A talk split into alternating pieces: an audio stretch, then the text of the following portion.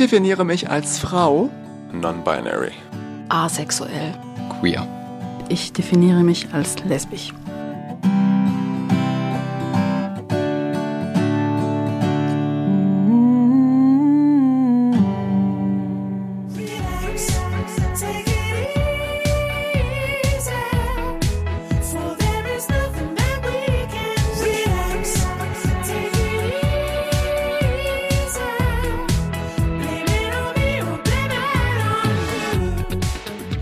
Ich bin Jonas, ich bin 21, ich bin in Freiburg aufgewachsen, bin für meine Ausbildung zum Krankenpfleger nach Heidelberg gezogen und ich würde mich im Gesamtpaket als queer bezeichnen.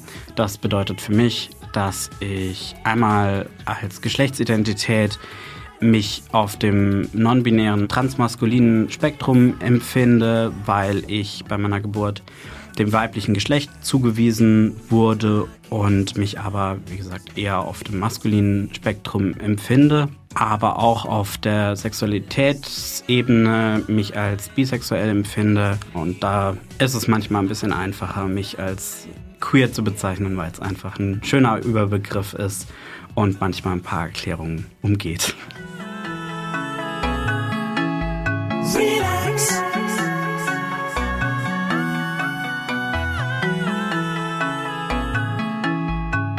Ja, hi Jonas, das war jetzt wirklich ein langes Intro Ja. und wir reden ja jetzt auch genau darüber, weil man muss oft viel erklären, aber das ist ja auch gut und schön. Wir wollen ja auch erklären und aufklären.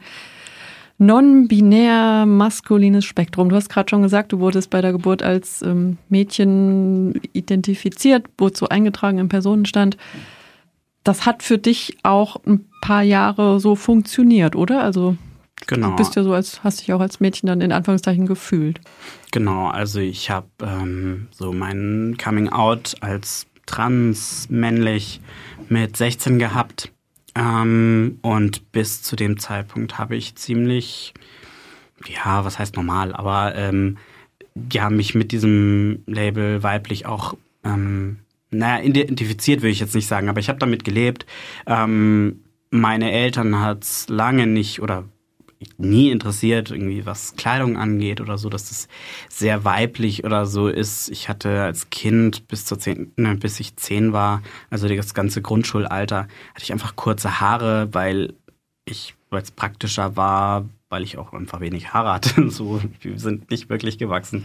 Und ähm, das, ja, da wurde ich viel von Kassiererinnen auch als männlich identifiziert, öfter mal. Und dann ähm, war das immer so, nee, nee, das ist meine Tochter. Und aber ich habe mir da einfach lang nicht Gedanken drüber gemacht. Und ähm, ja, irgendwann dann mit 14 habe ich so langsam gemerkt, dass ich zumindest nicht ähm, cis-hetero bin. Ähm, hab da gemerkt, dass ich mich auch in Mädchen verliebe und habe dann ja so eine bisexuelle Phase durchgemacht, die wahrscheinlich irgendwie, keine Ahnung, zwei Monate oder so ging.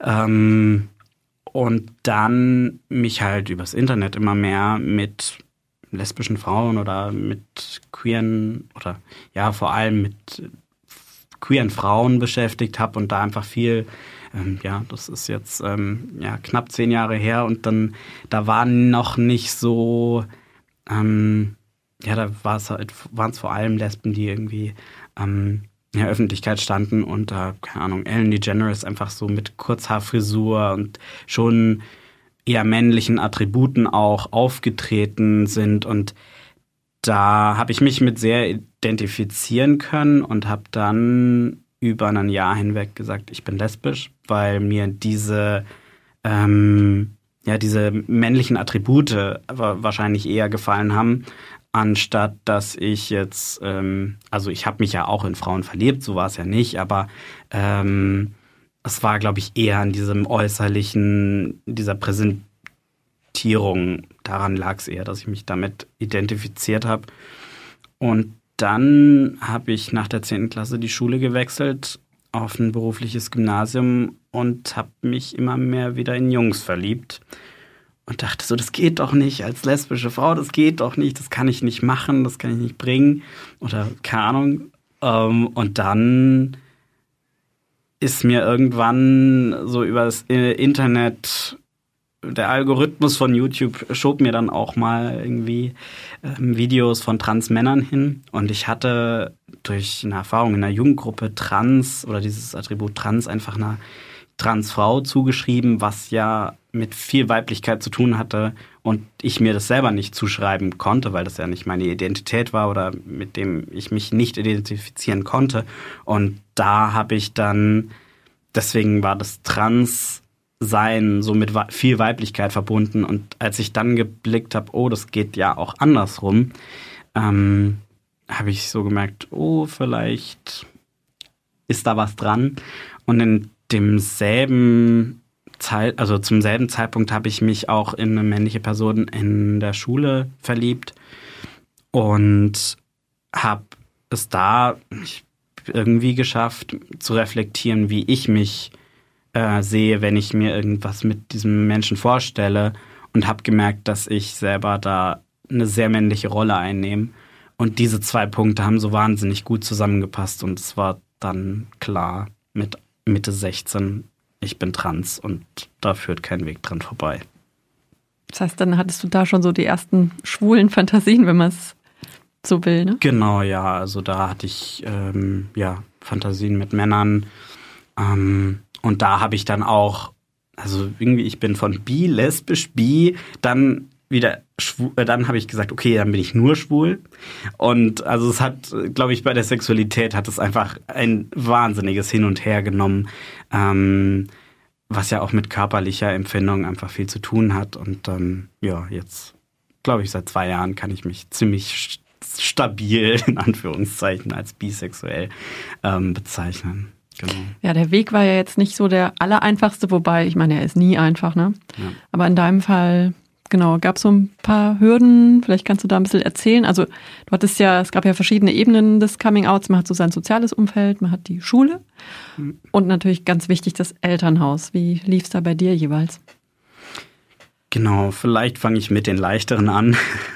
ähm, ich habe irgendwann halt ja, mit 16,5 irgendwie gemerkt, ja, ähm, ich bin trans und ähm, habe mich dann ein paar Monate später in eine Jugendgruppe, ähm, bin ich da hingegangen und habe Leute getroffen, die einfach wahnsinnig offen waren. Und es war halt eine queere Jugendgruppe, die, ja, da treffen sich genau diese Leute. Und das bei uns in der Jugendgruppe haben sich viele Trans-Jugendliche und auch viele transmaskuline äh, Jugendliche getroffen.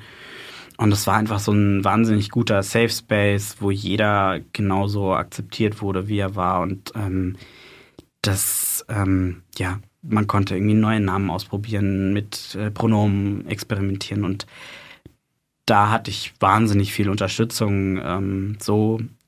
Und ähm, in der Schule habe ich auch viel Unterstützung erfahren. Das hat ein bisschen gedauert, bis ich mich da geoutet habe. Ähm, aber ja, die 12., 13. Klasse mh, mm, war ich dort komplett geoutet und es hat, glaube ich, eine Woche gedauert, bis die alle meinen neuen Namen auf der Kette hatten. Auch die Lehrer hatten da kaum Probleme mit. Ähm, das war auch eine ganz schöne Szene, oder? Da in der Schulklasse. Genau, ich habe mich am Anfang vom Jahr, wir haben montags war die Schule offen, wir hatten erst am Dienstag wieder Unterricht. Ich hatte am Montag mit den Lehrern gesprochen. Ähm, die waren total entspannt. Ähm, und am Dienstagmorgen habe ich mich dann vor meine Klasse gestellt und ähm, gesagt, übrigens, ich bin trans, ich möchte bitte Jonas genannt werden und äh, ich benutze Er-Pronomen. Und ähm, keiner wusste, wie er reagieren soll, weil irgendwie war es für alle in Ordnung und irgendwer hat angefangen zu klatschen und äh, aus Verlegenheit haben alle mitgemacht. Und ähm, ja, ich habe diese Erinnerung eher so ein bisschen mich von oben sehend. Ähm, ja, und es ne, war ein verrückter Moment, weil ich glaube ich nicht so, also wie ein bisschen neben mir stand, aber war total schön, einfach weil alle so waren, ja, okay. Und ähm, dann, ja, das Thema war da schnell, ja, es war einfach okay und es war normal und ähm, ich konnte mit denen darüber reden. Ähm, aber es war auch einfach manchmal einfach kein Thema. Und das war das Schöne, einfach, dass es so normal war für alle. Besonders am Abend hat jeder Gedanke denn ich habe die Farbe blau. Die Tage zählen und untertauchen sind kein Neuanfang, nur ein Ende. Warum laufen die Tränen aus meinen Augen, obwohl ich an niemanden denke? Schlagschatten fallen, die Sonne ist rot. Ich glaub, das kleine Glück ist groß.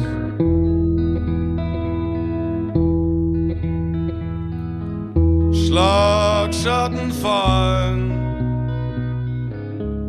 die Sonne ist rot. Hast du dich zuerst in der Schule geoutet und dann erst vor deinen Eltern? Nee, also ich habe mich ein halbes Jahr, bevor ich mich in der Schule geoutet habe, bei meiner Mutter geoutet, was so war, dass ich so mein inneres Coming-out hatte ich so Anfang April 2016. Und ich glaube, zwei, drei Wochen später wollte ich mit meiner Mutter auf ein Konzert gehen.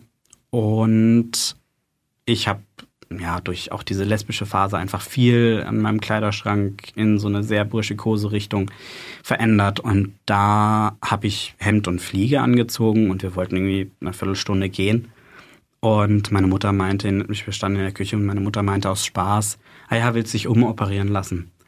Und ich war ziemlich perplex, weil ich einfach zwar mir selber schon sicher war, aber da noch keinen Anschluss hatte. Also das war vor der Jugendgruppe noch und da war ich einfach sehr aufgeschmissen, wusste nicht, was sage ich jetzt, bin rausgegangen, ähm, stand bin in meinem Zimmer auf und ab gegangen, stand da so ein bisschen verloren rum und wusste nicht, sage ich es jetzt und dann ist es raus oder lüge ich jetzt und mache es mir vielleicht in einem halben Jahr schwerer, aber wir müssen jetzt das Drama nicht durchgehen.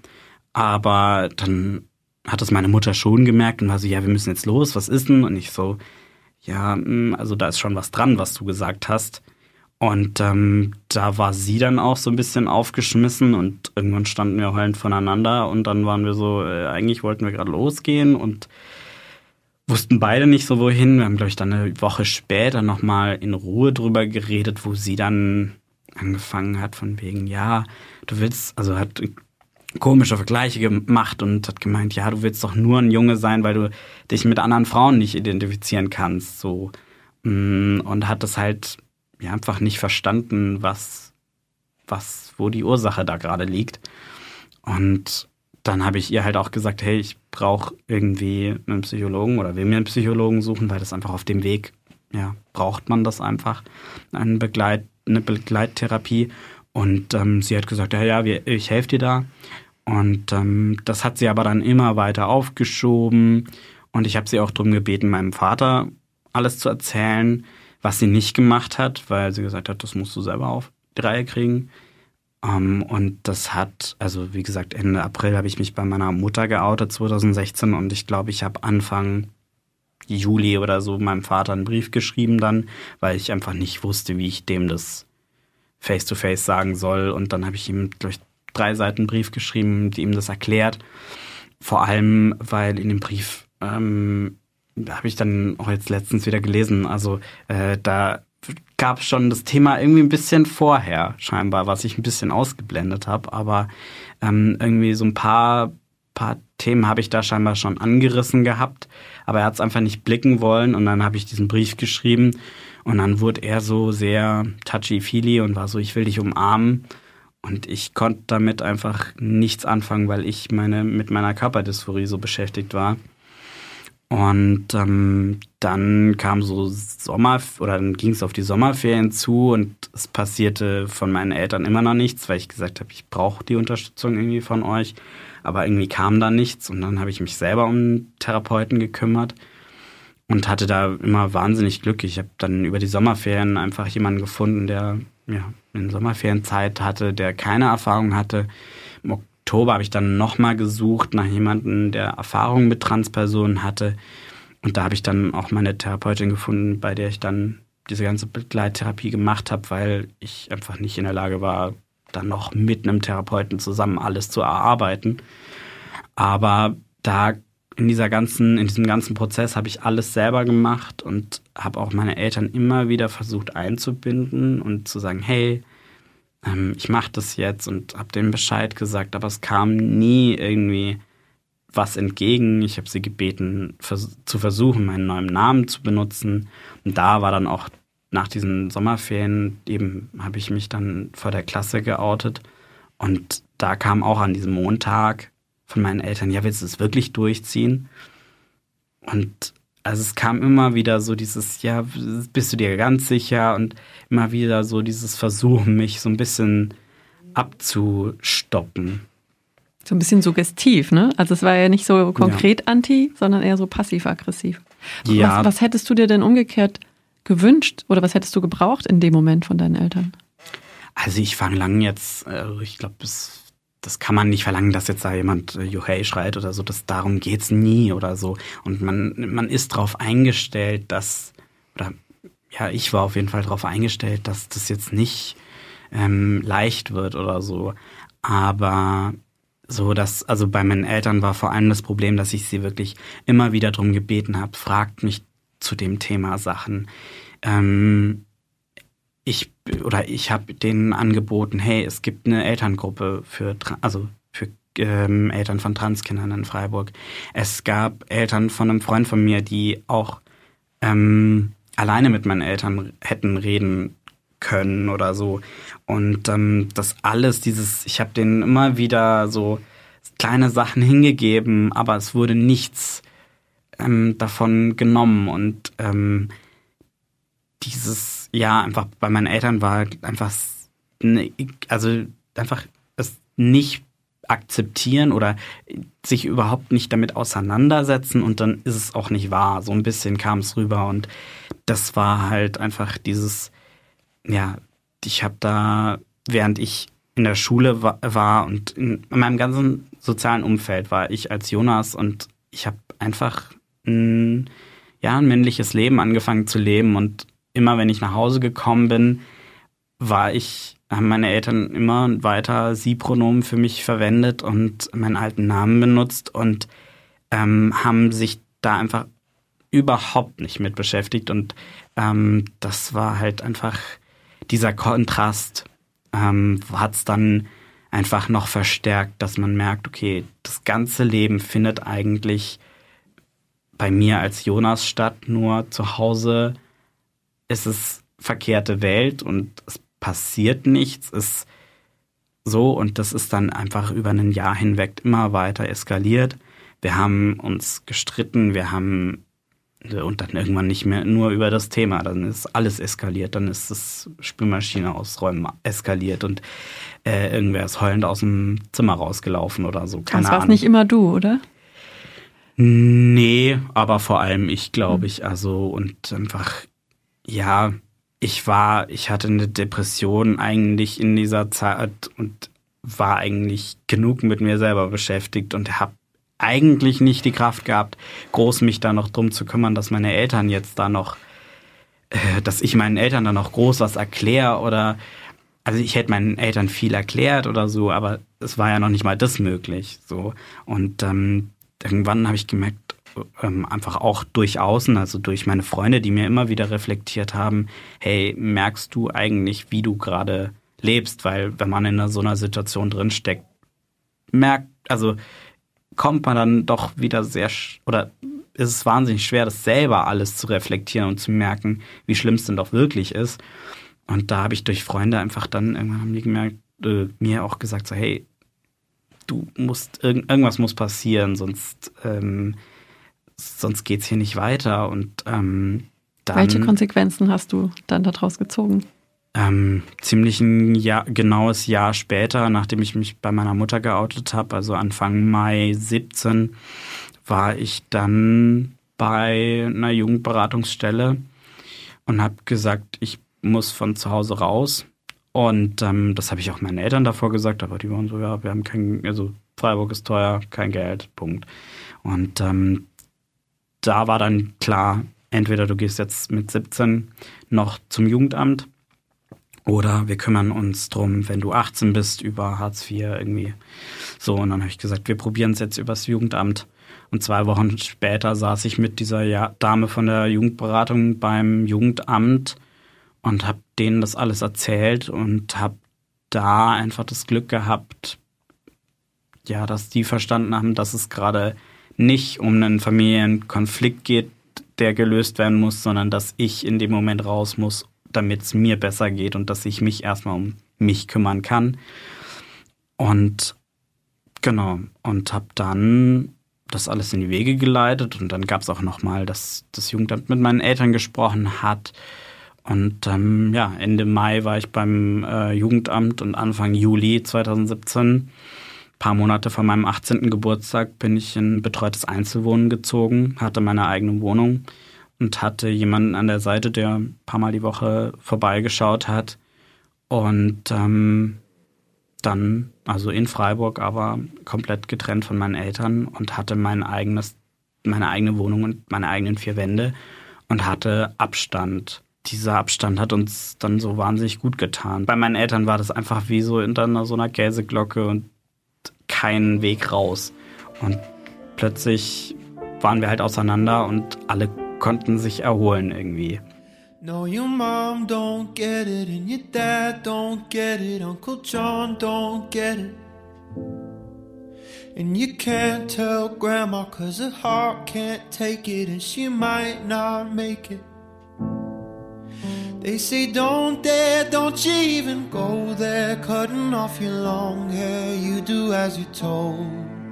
Till you wake up, go put on your makeup. This is just a phase you're gonna outgrow. There's something wrong in the village, in the village.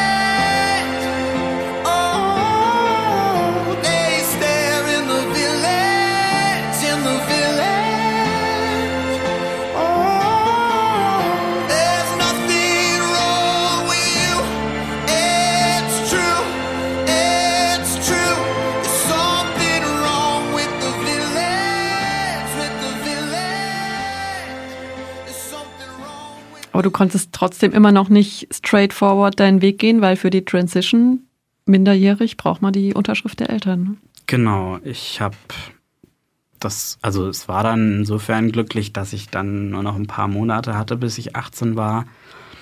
Aber äh, meine Eltern haben von vornherein abgeblockt, mir irgendwelche Sachen zu unterschreiben für meine Transition oder was in irgendeine medizinische Richtung oder auch was für die Vornamenspersonenstandsänderung gegolten hat. Da waren meine Eltern einfach so, machen wir nicht. Und ähm, da habe ich dann ähm, ja, einfach noch ein bisschen warten müssen. Ähm, in meinem Fall war es dann mit ein paar Monaten okay. Und dann bin ich 18 geworden, habe alles unterschrieben, ich habe mit 17 zumindest mir schon die Ärzte zusammengesucht, die ich brauchte. Also so die ersten Termine, dafür braucht man ja keine Unterschrift. So, das heißt, ich war schon mal in Behandlung bei jemandem, aber ähm, dann mit 18 alles selber unterschrieben. Und dann hat es wirklich angefangen. Ich habe einen Monat nach dem 18. Geburtstag konnte ich anfangen, Testosteron zu nehmen. Ähm, habe dann meinen ganzen Krimskrams fürs Gericht abgegeben und habe da auch eine ähm, also finanzielle Unterstützung ähm, bekommen, weil ich einfach ja, Jugendhilfe bekommen habe. Um, währenddessen mein Abi gemanagt. Also ich hatte die 13. Klasse war wirklich vollgestopft mit allem Möglichen, dann noch OP organisieren und irgendwie alles drum und dran. Und währenddessen versuchen irgendwie mit meinen Eltern wieder auf einen grünen Zweig zu kommen, was langsam und schleichend war. Also wir haben uns, glaube ich, über die Sommerferien am Anfang gar nicht gesehen. Und dann hat sich irgendwann eingebürgert, dass ich sonntags zum Mittagessen komme. Ähm, und ich war einfach dieses ja, erste halbe Jahr wahnsinnig auf Abstand, weil ich einfach gemerkt habe, das Alleinewohnen tut mir wahnsinnig gut. Ich wusste, sonntags kann ich, wenn irgendwas ist, mich vom Tisch aufstehen, umdrehen und gehen. Ähm, und in diesem halben Jahr war auch klar, wenn irgendwie nochmal groß was passiert, dass meine Eltern mich versuchen zu stoppen oder so, dann müssen wir erstmal für eine Zeit auseinandergehen. Ähm, damit wir, also da war für mich klar, dann, dann breche ich erstmal und ja, ich hatte meine Freunde damals als Familie einfach vor allem und habe da die Unterstützung gehabt, die ich mir von meiner Familie hätte gewünscht. Einfach dieses, ja, diese Art bedingungslose Liebe, die man da einfach sich wünscht. Und dass es Konflikte gibt oder so, das, das ist klar, aber dass so ein wahnsinniges Zurückhalten und äh, war und ja, das, das hat es einfach viel schlimmer gemacht und hat viel, viel verletzt. Und ähm, ja, heute haben wir tatsächlich, also wir haben uns berappelt. Ähm, ein paar Sachen sind immer noch nicht besprochen, aber heute haben wir fast das beste Verhältnis wie, keine Ahnung, bevor ich zehn geworden bin. Und ähm, ja, da ist auch ein Erwachsenwerden-Prozess. Ich bin, wie gesagt, aus Freiburg ausgezogen. Ich habe meine Ausbildung angefangen. Ähm, da ist einfach viel auch mit Erwachsenwerden und auch mein, für meine Eltern gleichzeitig dieses auch allgemein dieser Prozess, das Kind auch gehen zu lassen, weil es 18 ist und weil es erwachsen wird. Ja, du wurdest ähm, ja fast schon so ein bisschen gezwungen, schneller erwachsen zu werden. Ich meine, du hast ja ein, Mords, ein Mordstempo vorgelegt mit, mit 16, 17 schon so agiert wie wirklich ein erwachsener Mensch. Also auch ja. so eine Verantwortung. Du musstest ja für dich diese Hauptverantwortung übernehmen, weil es die Eltern nicht gemacht haben.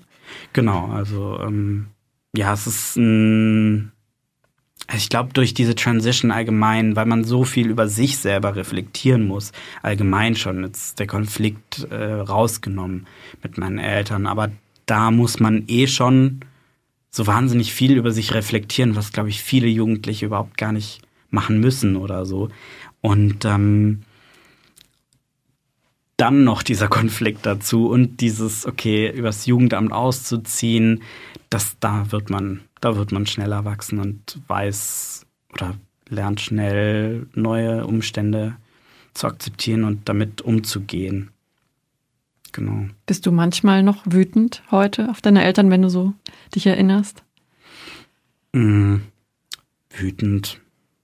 Also ich habe irgendwann, also ich merke, mit meinem Vater kann ich über vieles tatsächlich reden, weil er auch selber früh mit 18 schnell raus ist und mit seinem Vater auch Probleme hatte. Aber ähm, deswegen, manchmal denke ich mir, okay, man muss auch nicht alles nochmal aufarbeiten oder es ist auch jetzt vielleicht noch nicht der richtige Punkt für alles da oder es ist auch einfach der Abstand, der zeitliche Abstand noch ein bisschen gering. Ähm, aber deswegen, manches lasse ich auch einfach gut sein. Aber manchmal denke ich schon so noch, warum, wenn mir, wenn mein Kind heulend vor mir steht und mir sagt, mir geht's nicht gut und die, eure Entscheidung, nichts zu tun, macht's nur schlimmer und das nicht nur einmal. Da denke ich mir heute, wie, wie kann man das so so rauszögern und so stark, so stark ablocken, dass das so eskaliert, da, da denke ich mir manchmal, mein Gott, wie geht das? Also so diese, aber ich glaube jetzt im Alltag fällt mir, also es ist wirklich, wenn ich drüber nachdenke, kommen nochmal einzelne Situationen hoch oder so, wo ich mir so, wie gesagt, denke, hm, komisch, dass man da als Eltern so reagiert, aber ähm, so im Alltag ist es kaum noch ein Thema. Was würdest du denn anderen Eltern sagen, deren Kind gerade im ja, sich geoutet hat vor ihnen und die aber selbst da ein Problem mit haben? Also den Eltern würde ich sagen, ähm, ablocken macht's nicht besser. Also es braucht Zeit und es ist nicht, dass man von jetzt auf nachher alles auf die Reihe kriegen muss und da ähm, alles mitgehen muss. Aber so ein Grundding, wenn mir mein Kind sagt, ich bin trans, dass man guckt, okay, was braucht mein Kind jetzt? Also wie, ja, bei mir, ich habe meinen Eltern gesagt, bitte fragt mich dazu was. Ähm, dann das vielleicht auch einfach umsetzen und einfach versuchen, da zu, aufeinander zuzugehen, auch wenn es schwierig ist. Aber sobald man wenn eine Seite komplett abblockt, dann kommt von der anderen Seite genau dasselbe und dann wird es ein wahnsinniges Gegeneinander und ein wahnsinniges, also dann wird auch das Kind nicht also durch diesen so einen Konflikt wird das Kind auch nicht die Möglichkeit haben, sich frei zu reflektieren und vielleicht sowas nochmal auf einem gesünderen Weg zu, zu durchleben. Und ansonsten wird es halt so ein, ich mach's ja dann erst recht, weil, ähm, ja, wenn mir dann jemand Kontra gibt und ich gar keine Möglichkeit habe, da mich zu entfalten oder so, dann, dann gehe ich ins Extrem. Und ähm, umso mehr ich da auf mein Kind zugehen werde, desto freier wird diese Entscheidung und desto reflektierter wird diese Entscheidung werden. Und ähm, für die Kinder aber auch zu sagen, ihr habt eure Rechte, auch wenn ihr unter 18 seid und ihr habt das Recht, euch aus so einer Situation rauszuholen. Und meine Eltern haben am Ende unterschrieben, dass ich ausziehen darf, also beim Jugendamt und meine Eltern waren auch nie gegen dieses Ausziehen an sich.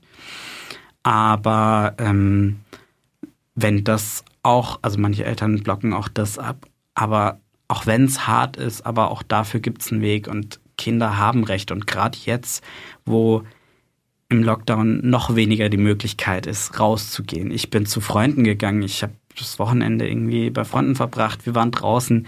Ich war bei der Jugendgruppe. Ich hatte die Schule. Und jetzt findet gerade alles zu Hause statt. Und das bietet noch so viel mehr Konfliktpotenzial und das dann auf die Reihe zu kriegen, also ich will mir das nicht vorstellen, wie das eskalieren kann auch einfach und da einfach auch sich selber zu sagen, ich muss das nicht lang aushalten und es geht auch da nicht um Dauer irgendwie, keine Ahnung, ich muss da ein Jahr aushalten, weil erst dann wird es irgendwie akzeptiert, wenn es mir scheiße geht, dann geht es mir scheiße und dann muss ich da raus.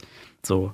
Und ähm, da auch einfach den Mut zu haben. Also ich glaube, ich habe es damals geschafft, im Jugendamt klar deutlich zu sagen, es geht jetzt um mich und nicht um den Konflikt. Und diesen Mut zu haben, zu sagen, dass es um einen selber geht, den zu fassen und in die Richtung zu gehen und sich da, ja, sich da selber zu schützen auch einfach. Ja, Jonas, ich danke dir sehr, dass du mit uns deine Geschichte geteilt hast. Total wichtig und wünsche dir alles Gute sehr gerne. Danke für die Einladung.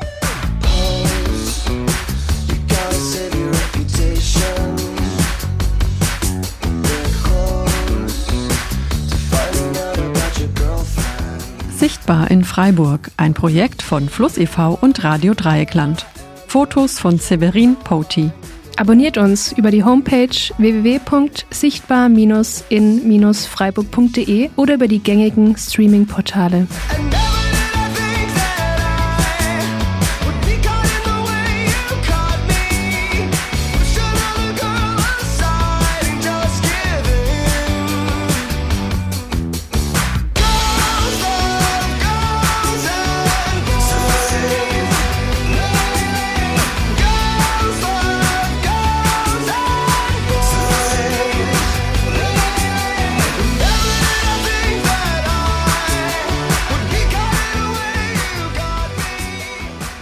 Mit freundlicher Unterstützung vom Aktionsplan für Akzeptanz und gleiche Rechte des Landes Baden-Württemberg.